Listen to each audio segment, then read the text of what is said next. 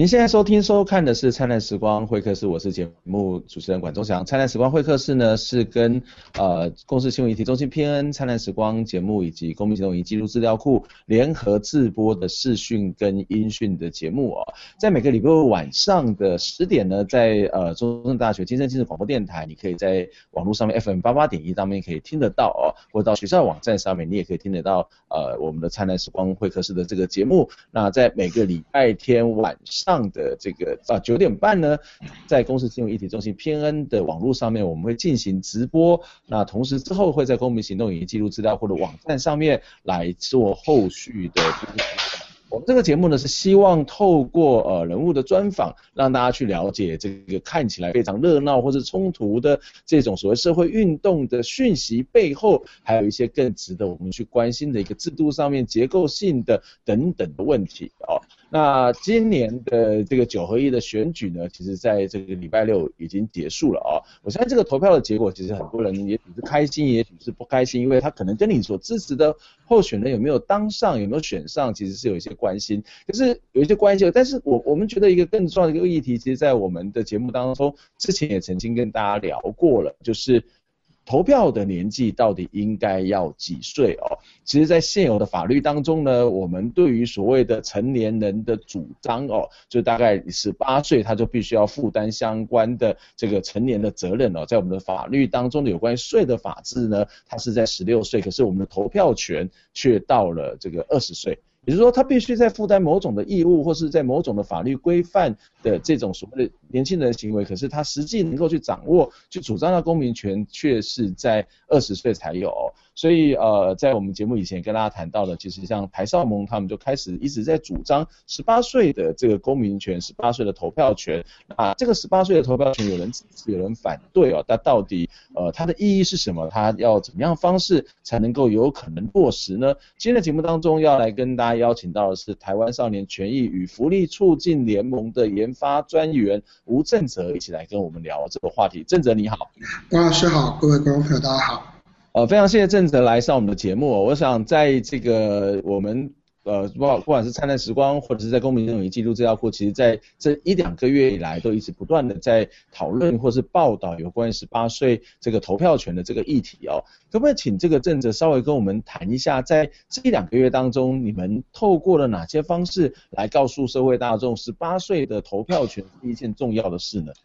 嗯，其实这一次我们主要就是透过在上礼拜刚举办完的全国青少年投票日，让十六岁到二十岁的青少年可以通过选票来去表达他们的意见。那这一次的投票日，我们主要针对两个题目，一个呢就是你是否同意下修投票年龄的公投，那另外一个呢就是搭配刚刚结束的九合一选举，我们让青少年来选出他们心目中理想的县市长。所以呢，为了要举办这一个投票日，其实我们在这一个多月来，其实透过很多记者会或者是活动来让大家知道这件事情，包括呢，我们为了让呃青少年有更近便的投票的管道，我们这一次除了在线上投票之外，我们也举办了实体的投票，也就是说，我们募集公民团体或者是任何的商家机构，它可以在呃我们在十六号的时候设置了投票点，或者呢，如果是高中职或是大专院校，它也可以在学校里面设立投票点，那选定呃十号到十五号的任何一天成为校园投票日，让十六到二十岁的同学，大概是高一到大二的这个年纪，他可以有更近便的投票的管道。那除，所以我们有一系列的行动是包括跟大家说明我们这次投票到底在投些什么，那到底谁可以投票，以及为什么我们要出来投票，号召年轻人要透过这样的意见，这样的一个投票机会来去表达他们的想法。那我们在西门的街头有一个快闪的活动，那时候我们有呃大概二十位左右的青少年，我们在西门的街头快闪，透过纸袋人军团的快闪来去跟全国的年轻人。号召他们可以出来表达他们的意见，然后真正来决定自己的未来。嗯哼，呃。这一次其实蛮有趣的，就是我们看到香港它没有办法普选嘛，对不对？好，所以这个香港的民众他们其实也透过这个所谓的网络投票的方式，那其实还蛮多人来参与的哦。那他们为了要透过这这种所谓网络投票或者说虚拟投票，所谓的假投票的方式去表达他们对所谓真普选的需求。是角度来讲，从这些十八岁以下的这些年轻朋友来看哦，说不定他们其实也在争取的是一种属于真普选的这样的一个一个行动哦。呃，在这一次的刚刚谈到，不管是网络投票也好，或者是实体投票的过程当中，有多少的学校是共同的参与，有多少的年轻人出来投票呢？他们投票的结果以及反应又是什么？我们这一次大概除了网络投票之外，有超过四十个实体投票点。那这里面呢，大概有将近二十所的呃高中职跟大专院校，然后总共呢有超过一万三千名的青少年，一万三对网络跟实体投票来去表达他们的意见。那那个结果呢，在是否同意？因为我们有一题就是你是否同意下修投票年龄的公投？那呃，投票的结果大概有百分之八十一以上的青少年是同意下修投票年龄的。啊，所以其实这我们可以看到，在参与至少在参与的这个部分，这个有百分之八十一是非常非常高的比例，是觉得他们应该有投票权哦。那可是这个投票权，呃的十八岁的这个投票权是台上盟第一次提出来吗？大概在二零零五年的时候开始发起这样的降低投票年龄运动，然后我们从二零零六年开始，基本上每一次的大选或者是都会透过一些的行动来去让社会大众了解到。投票年龄下修的意义跟目的，像我们之前就曾经透过，包括像是，呃，我们去检视市长、县市首长的证件，他们是不是有青少年相关的证件，然后然后帮我们评分，或者呢，我们由青少年来出考题来考县市长，我们期望呢，县市长在端在端出他们的的证件的时候，不要忘了青少年这个族群。为什么这么为什么这么认为呢？因为我们其实都觉得，呃。从今年的选举，大家肯定可以看得出来，在很多县市长在端出政见的时候，他们可能最常想到的就是包括老人啊、身心障碍啊等等的，或是儿童。那青少年族群呢，他可能是被呃很少被重视到的，甚至是他只被划约到可能只是他教育。所以今年唯一谈到青少年，大概就是十二年国教等等相关的。那我们觉得青少年的需求其实不只是学校或是教育的这个一块，那。呃，可是为什么青少年的需求或青少年的福利很少被重视？我们呃台少盟的观点就是认为，其中一个很重要的原因就是因为他们没有选票，嗯，就是因为他们没有选票，所以他们的想法跟意见不受重视。所以我们在过去的几次选举，我们都透过证件解释的方式，期待候选人能够去提出相关的证件。所以不管是出考题，或者是呃让青少呃让那个去平衡去评分市场的政见的分数。那今年呢，为什么想要透过这样的实体投票？有一个很重要的原因是，嗯，在我们呃前一阵子端提出这个议题的时候呢，呃马英九总统跟江华院长当时引用了国发会的一个呃民调的数据，就是说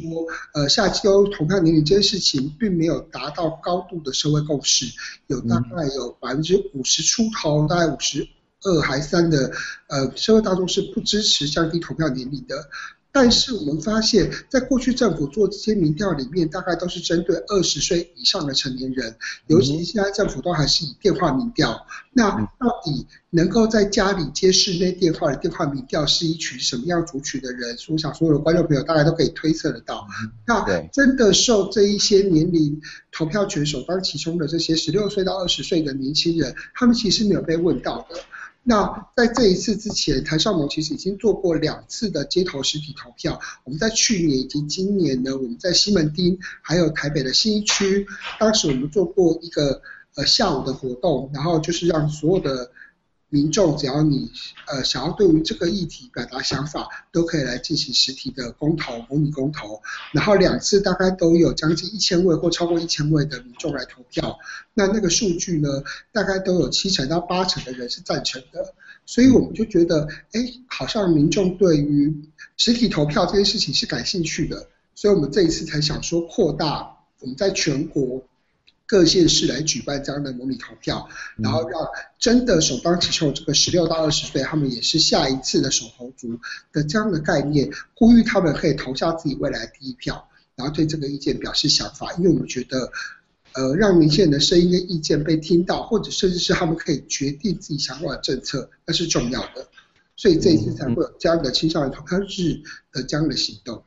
嗯，我想这是一个非常具体的一种做法，具体的行动。它透过这种所谓的，不管是网络也好，实际的这个所谓投票参与，虽然他可能没有办法这个达到某种成轻年轻人的这种所谓的普遍的这个代表性，可是他至少反映出了这些意向。那这个意向其实蛮有意思的，高达了百分之八十一，跟之前政府国发会国发会所做出来的这个所谓的比例其实是不同。那很显然的，这个针对不同的对象所做出来的这个调查是不一样。政府必须要进一步的去思考这些问题啊，当然有很多的执政者他其实并不希望他这个投票年龄是降低，因为在很多的国家在选举的这个趋势上面，通常越年轻的人或是某种程度的年轻人，他对于所谓的执政者他相对之下都是比较不信任的，或者是他对于现况通常是比较不满的。那如果把这个投票率的投票年龄降低的话，那也许是对执政者并不是太有利、太友善的一种发展或者是一个结果。不过一个很重要是说，好，那你今天投完票了。你也表达意见的，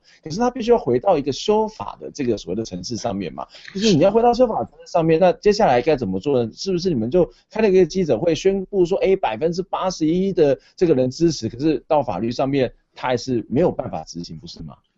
嗯，我们都知道，因为投呃在台湾投票年龄这件事情，它被明文的写在宪法里面，在呃中华民国宪法第一百三十条就明文规定了，我国人民二十岁以上拥有投票权。那所以要降低投票年龄，就得去透过宪法的修宪。那呃在过去其实。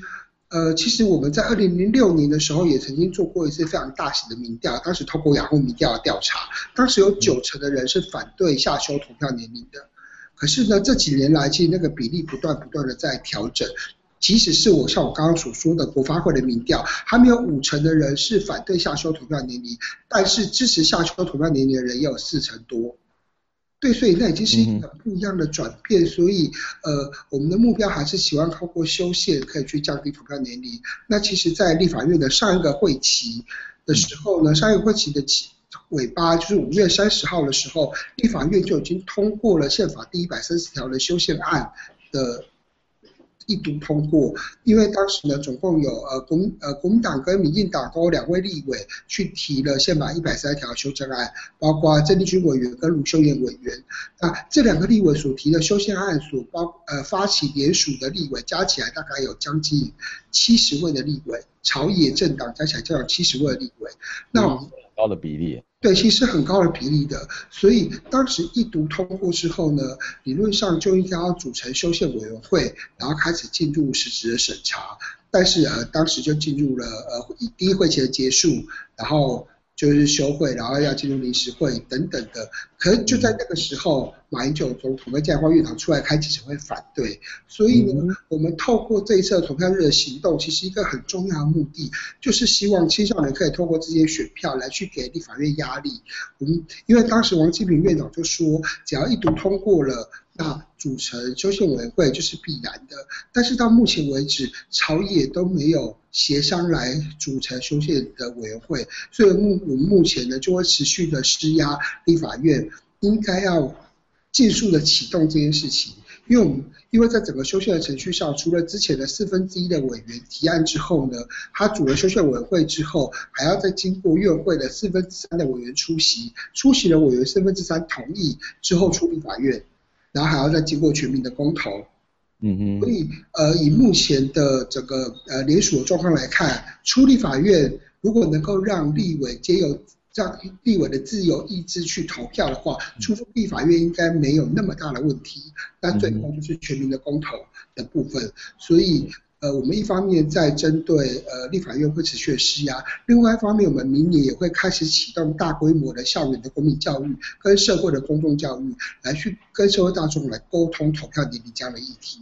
嗯哼，嗯，看起来我们很清楚的知道，这个台上我们非常用力的在推推动这件事情。不过在整个的时程上面，不管是刚刚谈到立法院，或者是最后的公投，恐怕还有非常。长长的一段路的要走，不过我们要回到这个议题的本身更实质上面的问题来看哦。是十八岁哦，为什么是十八岁哦？十八岁就能够代表一切。十八岁就能决定他有没有投的能力，或是他有没有这个所谓的一个所谓的一个呃负责任的能力，或者是他在政治上面的判断会不会太过于血气方刚？我想这是很多人会去担心的一个问题。我们待会回过头来呢，我们再来请教我们来宾，呃，台少盟的吴正则的呃这位研研研究研究委员研发专员哦。来跟他谈一下，到底这个十八岁为什么是十八岁，为什么不是十六岁，为什么不是十四岁，为什么不是二十二岁呢？到底这个十八岁的投票真的对台湾的民主政治有帮助的吗？我们先休息一下。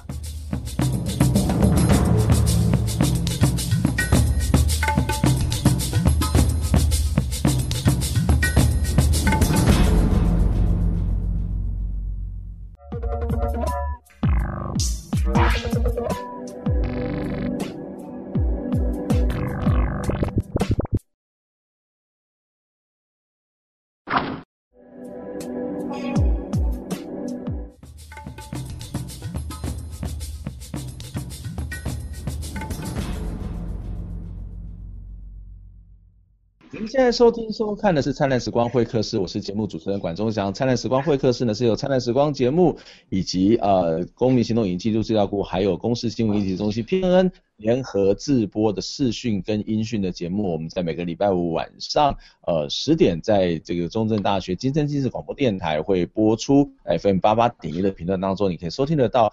礼拜天晚上的这个呃九点半呢，在公司新闻议题中心 PNN 的网站也会来进行直播，之后会在公布的网站上面来做节目完整的播出哦。呃，今天的节目呢要跟大家谈一个我觉得还蛮重要的话题，其实这个话题其实呃从二零零五年甚至更早之前就已经有人开始在提议，就是我们是不是应该要降低投票的门槛？这个门槛指的是年龄的门槛哦，让这个十八岁或是甚至更年轻的朋友能够来进行投。投票来去执行他的公民权，来实践他基本的这个公民权利哦。今天在节目当中跟大家邀请到的是台湾少年权益与福利促进联盟的研发专业员吴正泽来我们节目当中跟我们一起分享讨论。正泽你好，郭老师好，各位观众朋友大家好。呃，我们在上一段的节目当中也提到了这个台少盟在过去这几年来，透过了各种不同的方式所做的努力哦，包括去检视这些呃证件啊，包括在立法院的这个修法的推动，包括我们前一阵子看到的透过网络或者是这个实体投票，让年轻的朋友来去表达他们的意见跟看法哦。那其实，在刚刚谈到的这个内容当中，我们知道在这个投票的结果，一万多名的。呃，青少年来进行投票，然后他的呃得支持要降低这个投票门槛的这个年龄，呃，这个比例是高达了百分之八十一哦。可是我相信很多人对这个百这个十八岁投票这件事情是充满了非常非常多的疑惑，例如说。十八岁会不会太过冲动？十八岁会不会太过于血气方刚？十八岁能够为他自己的未来、这这个国家的未来负上责任吗？甚至我看到网络上面有人提说，那那十八岁可以，那为什么不是十六岁？为什么不是十四岁呢？嗯，因为十为什么定十八岁？一个很重要的原因就是在台湾其他的相关的法律，我们在刑法上十八岁就是一个完全的行为能力，也就是说你在十八岁的时候，你必须负完全的刑事责任，甚至是十八岁的时候你就可以结婚，那是甚至到十六岁我们就是一个成年的劳工需要缴税，所以。在这样的你都尽很多的义务的情况下，你却到了二十岁才能够呃进行投票选举的这样的公民权利的事情，我们认为这是一个权利义务不平等的情况下，所以为什么订立十八岁的一个原因是因为这个。那其实，在国际上的趋势呢，也大概都是从十八岁开始，因为国际上原本的投票年龄是二十一岁，那可是在一九六零年代开始。在世界各国就开始大幅的把投票年龄从二十一岁下修到十八岁。他们他们的一个很重要原因也是因为权利义务不平等，因为十八岁就需要当兵。他们认为说，如果一个十八岁的年轻人他必须扛着枪上战场打仗保卫国家，那你就应该要给予他投票的权利。所以在不管是呃世界各国现在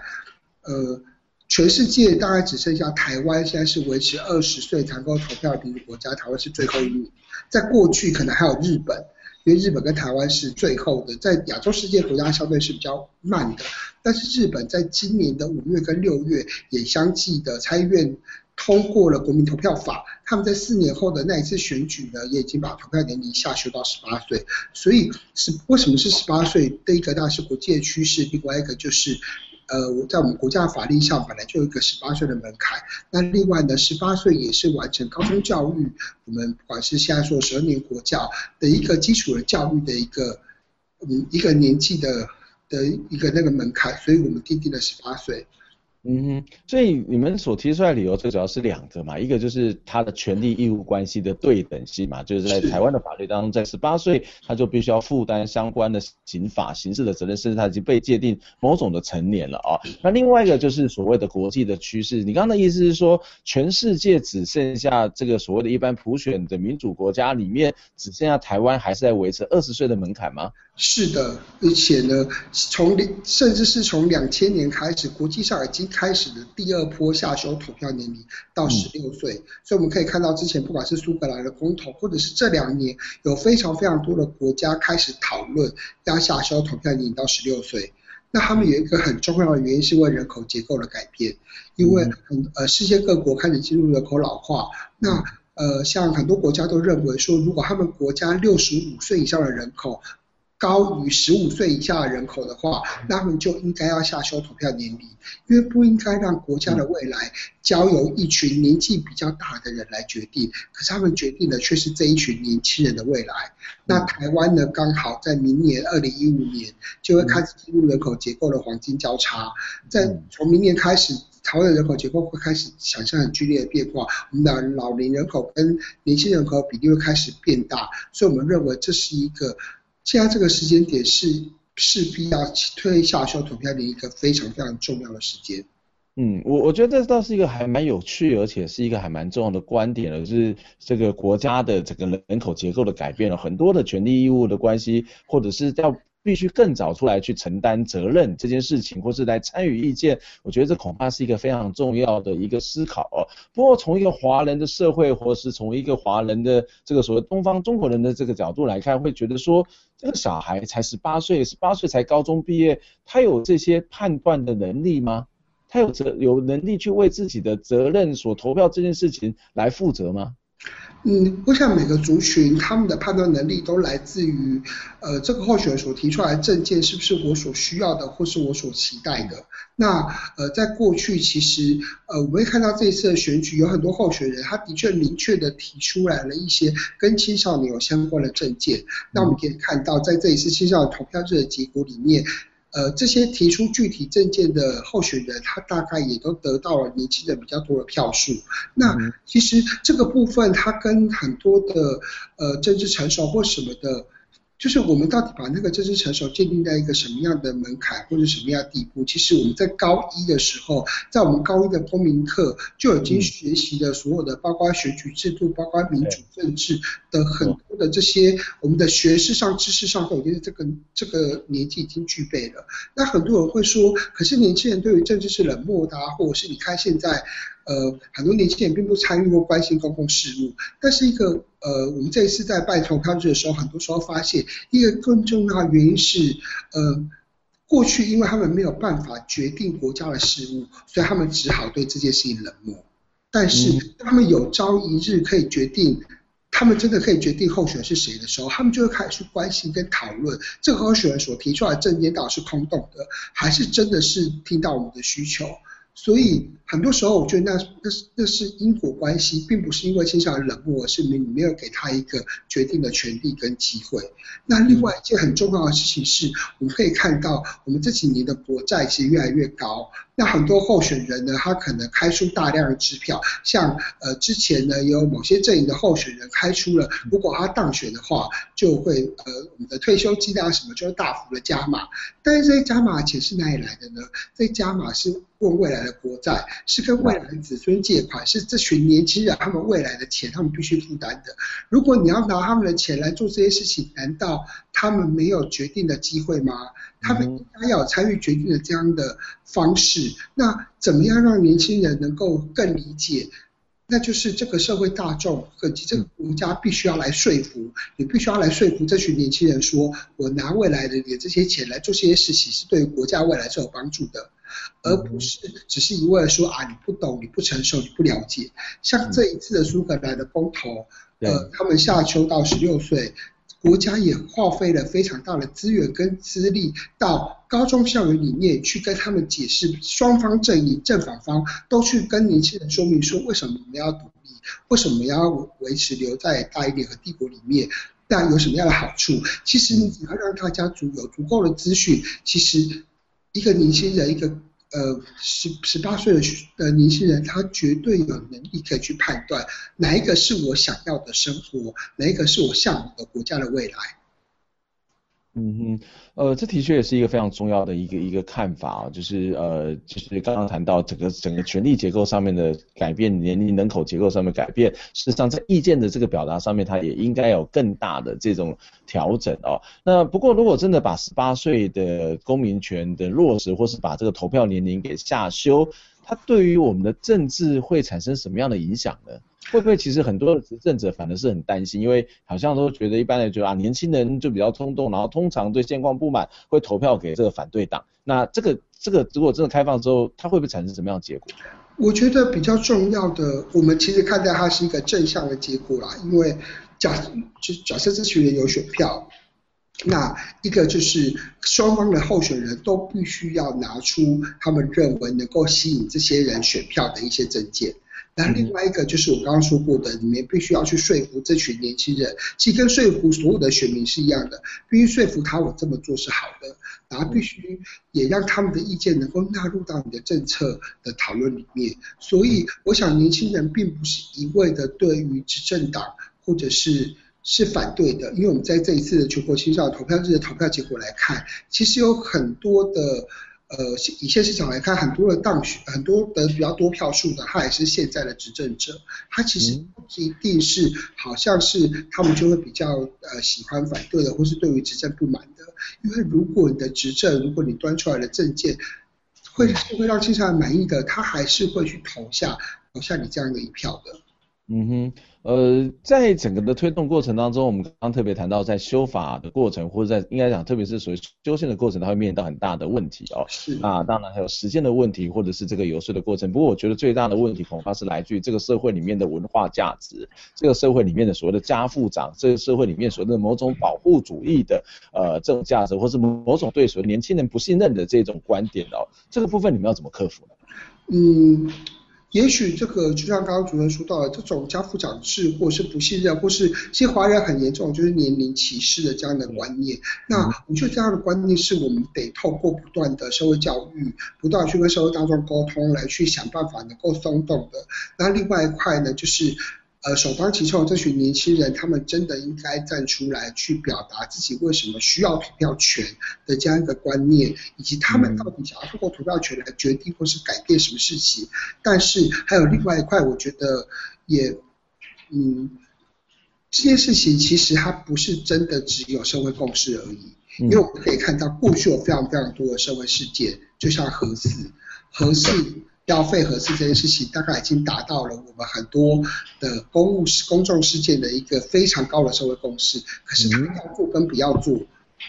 社会共识只是一个他的理由跟借口而已。所以我们认为，像其实，在其他的国家，像日本，他们能够在这一次顺利的通过，也是因为日本国会从二零零七年开始就把这件事情当成一件重要的事情要去推动。嗯，所以如果政府开始把这些事情当成一个进程里面放他的规划里，他就得去做，开始去跟社会沟通，而不是只是晾在那边，然后等待社会好像自然而然来形成共识。如果我们的政府可以花那么多的广告预算跟经费，在电影院，在各式各样的地方跟大家说，其实核四是安全的，或者是合一、合二、合三厂不应该一次都关掉。等等的这类的广告或公众宣传，那我们的投票年龄这件事情上，也应该要透过这样的资源，也许方式不一定这个样子，可是我们要投注一样的心力去沟通这件事情。最最重要的其实是政府心态的改变，他们是不是真的把这群年轻人当成一个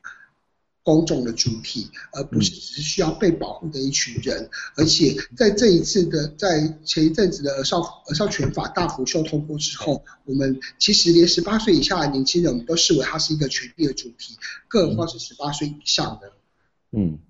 所以其实我我觉得一个最纳闷，我觉得最有趣的地方是，其实我们从小到大，只要你念幼稚园或者是念，其实起码从小学开始，我们就开始训练或是练习投票这件事情，对不对？我们就开始练习投票选班长，开始投票选干部，开始学选小市长、选自选自治干部、选模范生，我们从小到大都不是投票很多次吗？为什么从来没有人说以前的投票其实上是没有效力的？以前投票是一种不成熟的决定，以前的投票像小孩子办八家家酒一样。我觉得这其实是一个非常的本末倒置的一种思考的方式哦，就像呃刚刚特别谈到的，每一个人都是在这个社会里面公民的组成哦，啊，当我们会希望所有的人他都有一定程度或是不同类型的这种所谓的公民参与的这种基本的权利，那但是从这个青少年来看，既然我们在法律上面都已经规范他在十八岁就是一种成人的这种所谓象征，他就必须为他的刑事、反刑事相关的法律来负责任，那投票权不是一个基本应该要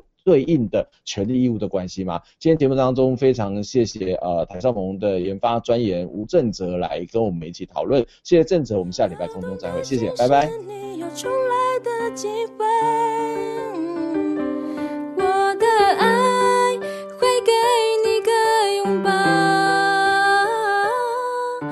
起头，感受生